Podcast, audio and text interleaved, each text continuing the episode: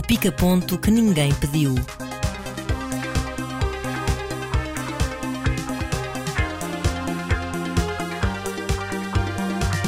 Neste pica-ponto temos o novo filme de Marco Martins, a obra menos conhecida de Colin Farrell que estreou em 2022, o fulgor da animação portuguesa, uma banda sonora ao vivo e de cinema italiano. Começamos com Great Yarmouth Provisional Figures, o novo filme de Marco Martins, e para falarmos dele, eh, estamos cá os dois, eu e o Daniel Mota, como é hábito, mas convidámos a Mariana. Olá, Mariana, Mariana Olá. Oliveira, aqui nossa camarada da Antena 3, fazendo uma proposta desonesta, um bocadinho desonesta. Obrigada pelo convite. Queria só fazer um ponto prévio, que é não sofro de cinefilia, infelizmente, mas venho imbuída do espírito de, de rufia da escola para defender este filme das vossas críticas infames. Não serão infames, não serão infames, também não, não iremos. porque é que isto não já, iremos já começou a revelar a nossa opinião sobre Exatamente, mas não iremos fazer críticas infames. Até não. porque, em particular, eu gosto muito do que está para trás do Marco Martins. Não falando do São Jorge e do Alice, até falando de coisas mais recentes, em estilos completamente diferentes. O Corpo que Dança era um belo documentário sobre o Ballet Gulbenkian e sobre como ele se relacionava com a história de Portugal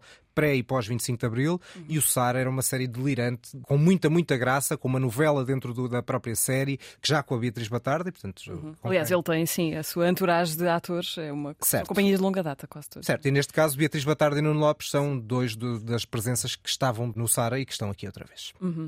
Eu adorei o filme, mas parti para ele também já com uma, uma, uma, grande expectativa, porque tem, tinha alguma história prévia com ele, no sentido em que houve um espetáculo de teatro estreado em 2018, praticamente com o mesmo nome, ou seja, em vez de Great Yarmouth Provisional Figures, ao contrário, que foi uma espécie de primeiro resultado deste encontro do Marco Martins com este lugar absolutamente sinistro, uh, decadente, esta vila costeira do Reino Unido para onde uma série de, de portugueses emigraram nos anos da crise. Para mim era, e imagino que para, para quase todas as pessoas, um lugar totalmente desconhecido, uhum. para onde as pessoas foram trabalhar nessas, nas fábricas de transformação alimentar, num trabalho uh, duríssimo, fisicamente muito desgastante, enfim.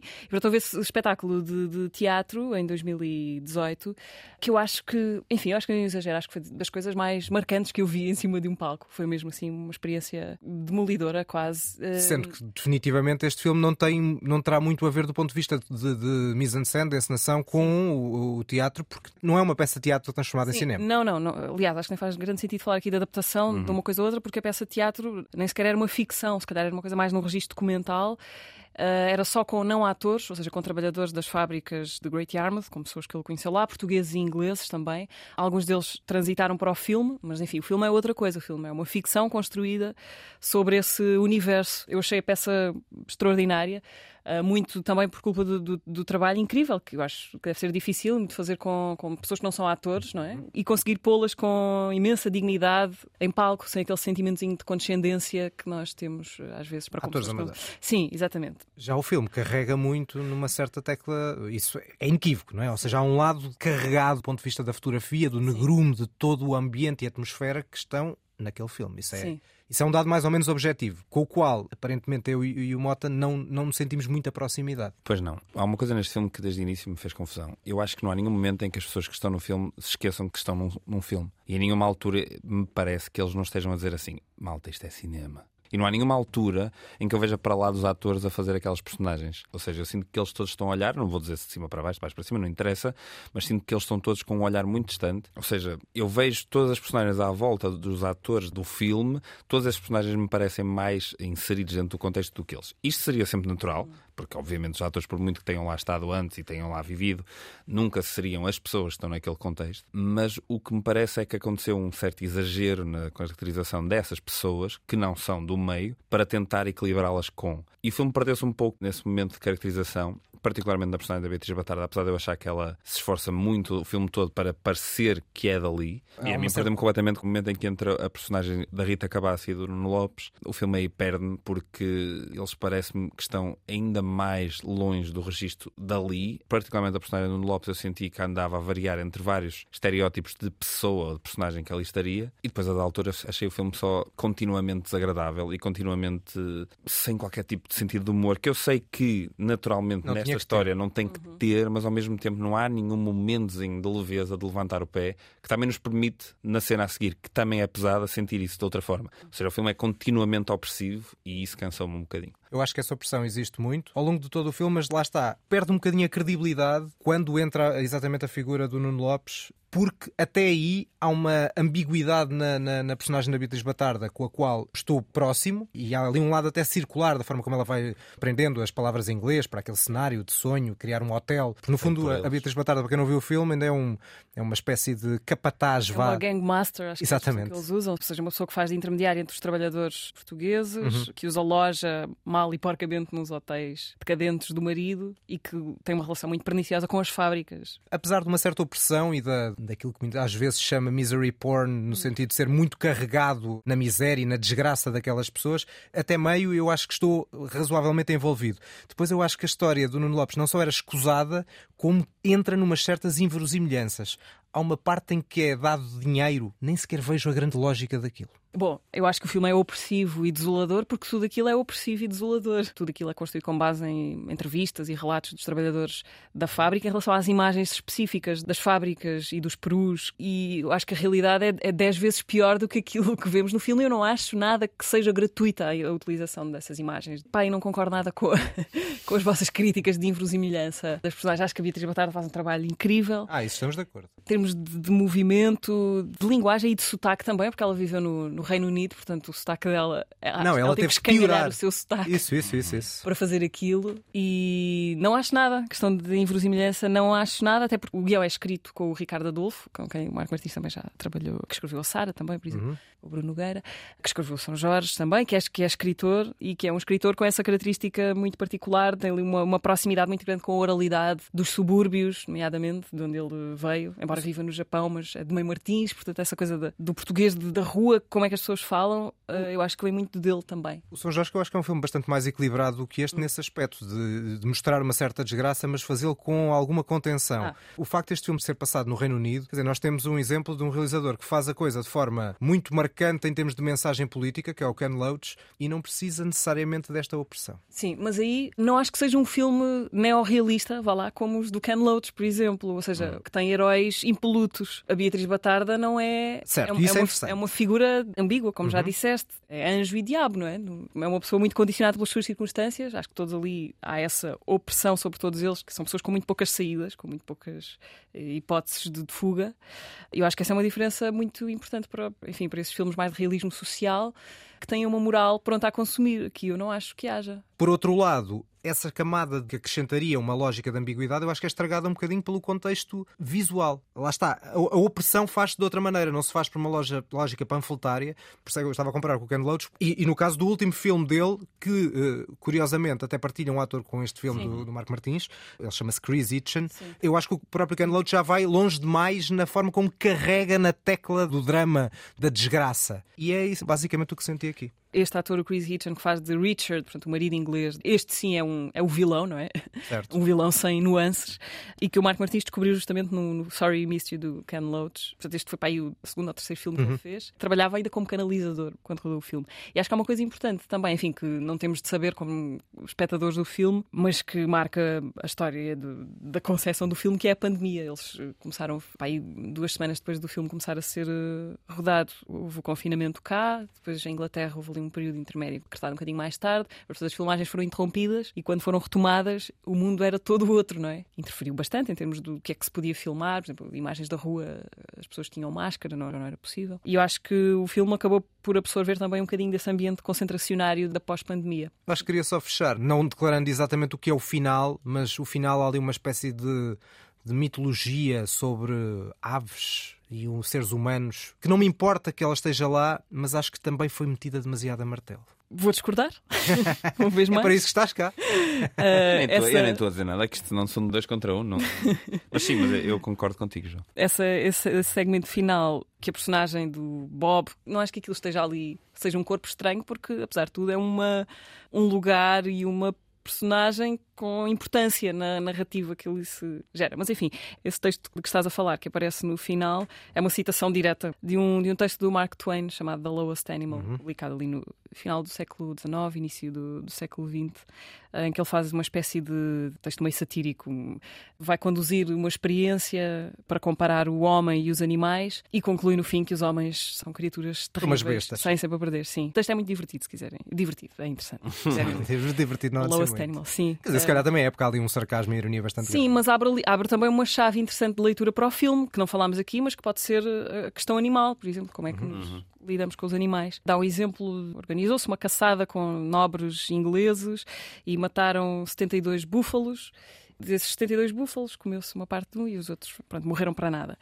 Uh, ele faz esta experiência, então põe uh, sete bezerros no, com uma anaconda num, fechados num sítio e a anaconda come um deles e fica saciada, pronto, não quer saber dos outros para nada. Portanto, só o homem é o único animal que mata por pura crueldade. Mas lá está mesmo na, na, no texto que tu estás a citar, que eu não li, portanto também não posso falar assim tanto dele, estando presente uma figuração, ou seja, o facto de darem exemplos que não são necessariamente concretos, por muito que sejam experiências lá, científicas, mas que não são exatamente concretos, consegue-se uma maior distância e um ponto de vista que me parece mais interessante acerca do que se está a falar. O que eu senti no filme é que, como nós estamos constantemente fechados dentro deste, deste ponto de vista destas personagens. O filme é quase um noir, porque eu acho que não há nenhuma cena sem a Beatriz Batarda. Estamos constantemente fechados no ponto de vista destas personagens, não conseguimos saltar fora um bocadinho e ver a coisa de outro ponto de vista, seja um ponto de vista burocrático de cima, seja o ponto de vista das outras sim. pessoas. Esse facto em si fez com que eu não conseguisse, a dada altura, continuar a valorizar aquela história, a história hum. principal. Por muito que possas dizer assim, ah, mas se tivesse estudado o contexto, se tivesse lido coisas sobre o sítio, não sei o quê, se calhar o filme tinha tido outra ressonância. Mas eu não acho que isso deva ser uma não, Exato,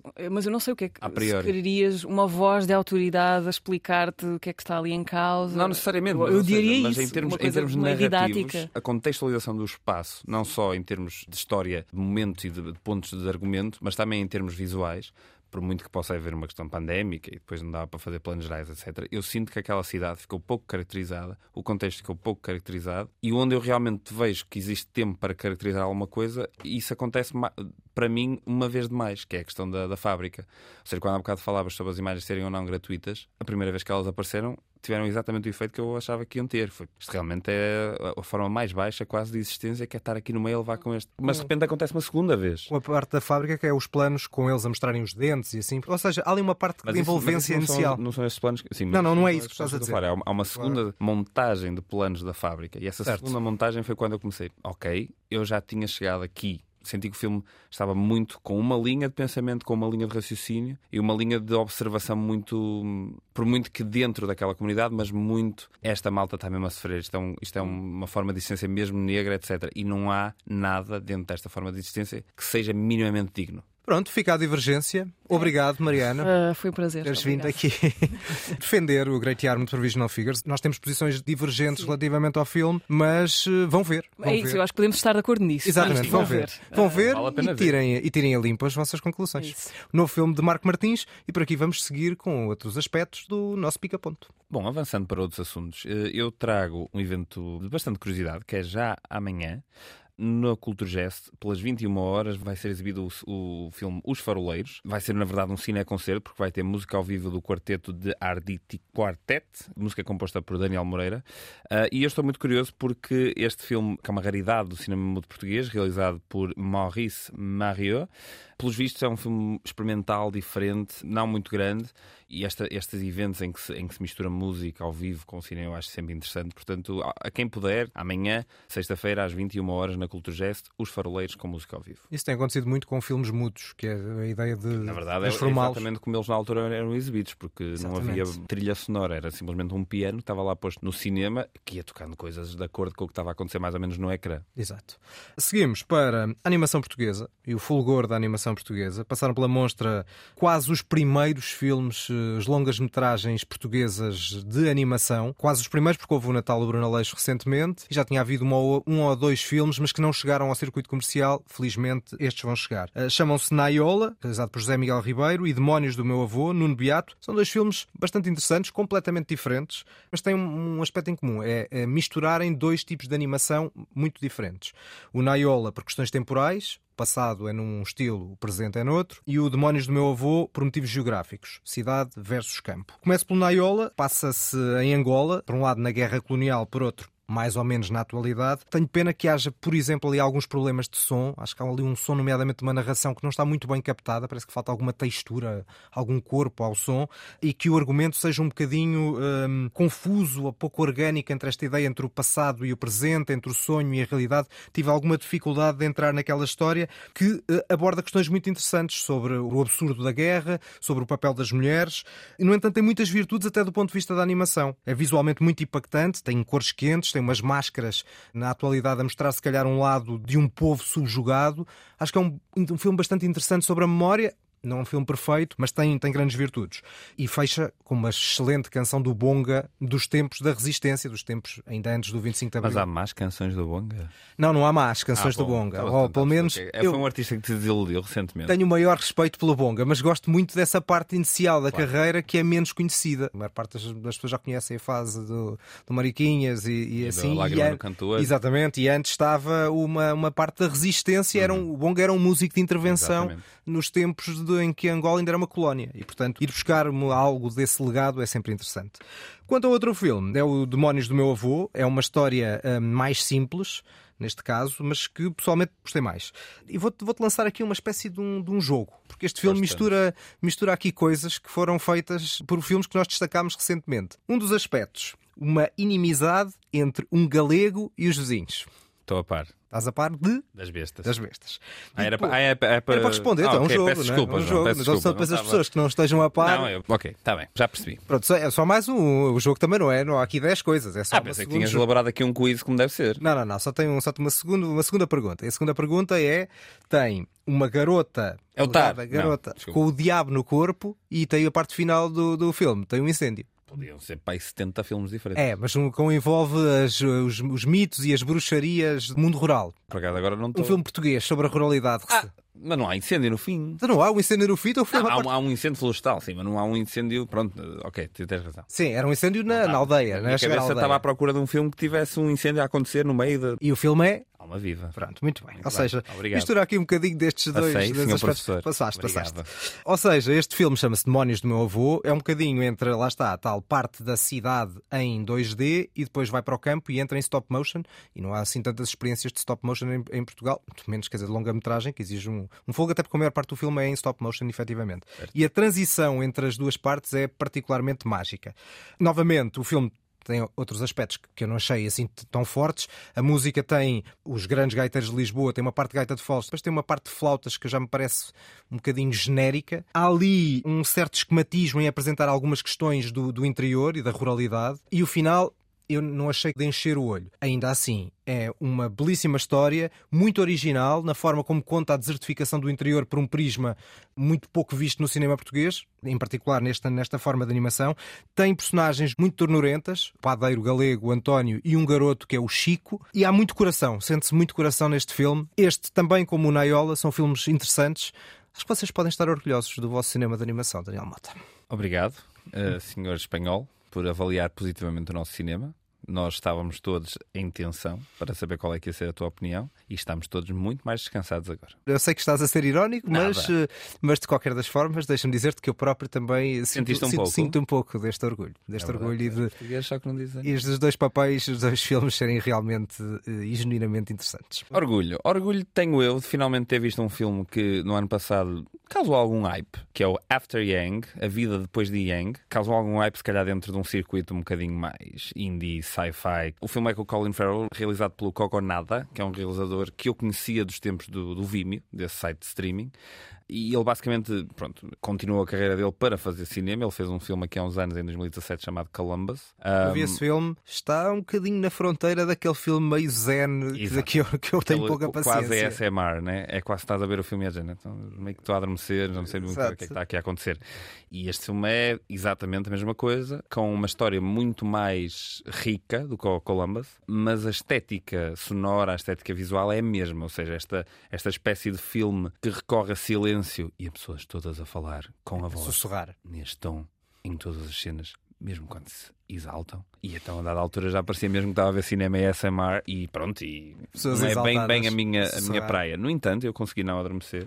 Que é uma coisa que me costuma acontecer com alguma frequência neste tipo de cinema, tipo o First Cow, que eu acho que é o expoente máximo do cinema e SMR. É um dos, E, pelo menos. e aqui está uma, uma história que podia ser um episódio do Black Mirror estendido, e não mal estendido, não é um daqueles filmes que eu sinto que podia ter tido só 40 minutos. Mas basicamente a premissa é que num futuro, que não se percebe muito bem se é distante, se não é, mas num futuro existem tecnosapiens, existem humanos criados eh, biónicos e são criados em laboratório, e nós podemos comprar um para, por exemplo, no caso específico, o Colin Farrell e a Jodie Turner-Smith, que fazem marido e mulher, têm uma filha, a Mika, e arranjam um parceiro, um irmão mais velho, que é um ciborgue, que não é um humano, basicamente porque ela é adotada por eles, ela é asiática, e eles utilizam esse, esse cyborg biónico para ela se recontextualizar com as suas origens, porque ele também é, é asiático, de construção. Nas primeiras cenas do filme, esta personagem basicamente desliga-se e fica desligada ao resto do filme, daí o filme se chamar A Vida Depois de Yang, After Yang, e só depois desta personagem se ter desligado é que vamos partir a descobrir quem era esta personagem. E o filme, basicamente, a história é isto, e a partir daí nós vamos descobrir as memórias, vamos ter acesso às memórias daquela, daquela personagem, e o filme acaba por ser uma desconstrução curiosa de quanto é que nós realmente conhecemos alguém, do quanto é que nós queremos conhecer alguém que está tão próximo, ou conseguimos conhecer alguém que está tão próximo. E neste caso aqui, esta pessoa ainda tinha mais, entre aspas, vidas para trás. Estou a sentir o lado Black Mirror. Sim, tem o lado Black Mirror, mas também Essa tem o lado. distopia. Mas depois é muito existencialista, quiçá um pouco demais, particularmente numa cena que eu achei demasiado longa acerca de como é que se faz chá. Ao mesmo tempo, o Já estou a filme. imaginar, então esse lá e o lado zen. Sim, mas, é, mas- mas é- é- tem uma hora e meia. O Colin Farrell é muito bom ator, o filme passa muito bem. Só que acho que é isso. Acho que a estética que podia ser mais aprofundada e mais interessante acaba por ser um bocadinho filme ASMR. E eu, pronto, fiz um esforço para não desligar, mas quase que desliguei. Tem uma banda sonora muito, muito bonita do, do Sakamoto, do Ryuichi Uhum. Sakamoto, mas quando é que não é? Exato. Um, e visualmente é um filme bem feito, interessante. Mais uma vez, é o segundo filme deste realizador que eu vejo. São os dois filmes interessantes. Estão na fronteira de serem filmes que eu acho profundamente chatos. Que trocam eh, ambiente por eh, sussurros e por, eh, sei lá, volumes baixos em geral. Mas estão à tona, ficam à tona. Este. Fica, é, fica à tona. É um, é, um, é um 7 em 10. Muito bem. Fecho com a Festa do Cinema Italiano. Começou ontem em Lisboa com Immensità, de Emanuele Crialese, com Penélope Cruz a falar italiano. E vai espalhar-se por eh, 11 cidades, de hum, Lagos a Penafiel, passando por Coimbra, Barreiro, Évora. Inclui filmes de realizadores mais conceituados, como Roberto Andò, Gianfranco Rossi, Jenny Amelio ou Félix Van Groningen. Uma coprodução luso-italiana que, no fundo, pode contar como um filme de animação português, embora neste caso é coprodução, porque não é o principal eh, país eh, de- responsável pelo filme, chamado Interdito a Cães Italianos. Eu vi o trailer fiquei muito curioso de, de ver o, o que é que vai dar este filme. Há também uma retrospectiva de Hélio Petri, o grande Tony Servillo, que muitos conhecerão, por exemplo, da Grande Beleza, vem num espetáculo paralelo declamar Dante. Olha que bem. É mais uma das. uh, Há sempre coisas, além de, festas, há sempre várias coisas, ou um cine-jantar, ou seja, há sempre a festa do cinema italiano. Para além do cinema, tem sempre outro tipo de coisas. É uma festa, né? Exatamente, ora bem, como o próprio nome indica, não é? Ah, Não é um festival, é uma Não, é festa. uma festa. Exatamente. E documentários sobre figuras tão diferentes como Mussolini, o Papa Francisco e Sérgio Leone. E é precisamente a propósito de Sérgio Leone que nós entramos. Sim, para desastre do- da festa do cinema italiano, nós fomos convidados para apresentar este filme sobre a vida de Sérgio Leone, um filme biográfico, e vamos estar presentes a fazer uma espécie de uma mediação com o senhor realizador deste filme. Sendo que nós não falamos italiano. Não, mas nós podemos levar um intérprete, se for preciso. Nós conhecemos pessoas italianas que podem fazer a interpretação. Sim, é verdade, mas acho que, eles, acho que eles próprios vão tratar disso. Mas pronto, esta é a 16 edição do- da Festa do Cinema Italiano. Vamos lá ver se depois da nossa presença haverá a 17 ou se nós vamos destruir aquilo tudo. Não, acho que não. acho Não, que não vamos nada. Que horas é que é e onde é que é, João? 9 e meia, o filme chama-se L'Italiano Quem Inventou l'América. Sotaque é sempre duvidoso. Eu não é? gostei, eu gostei. A Segunda-feira, 21h30, no Cinema São Jorge, que está a acolher, é um dos espaços que acolhe, para além do, do corte inglês ou da, da Cinemateca em Lisboa, lá está, depois o festival ao longo do mês de abril vai se espalhar por hum, outras 10 cidades, como eu dizia, e há muito cinema italiano interessante para ver. Sim, e neste caso em específico, o filme que nós vamos apresentar, malta, todos os filmes do Leone valem a pena. E há aqui um que tu ainda não viste, Sim. que é um dos filmes da minha vida, que Há era vários do na Leone América. que eu ainda não vi, mas o Era uma vez na América é uma das pedras no sapato. Vou ver se consigo resolver isso até segunda-feira. Se não o conseguir, peço-te por favor para não dizeres isso à frente das pessoas. Talvez te vá queimar, vamos ver, vamos ver se Não se vais vai acontecer. É de ti. Mas precisas ter 4 horas para isso. É, é despedida, voltamos para a semana com o episódio rolar e com um dos grandes filmes de sempre. Pica-ponto que ninguém pediu.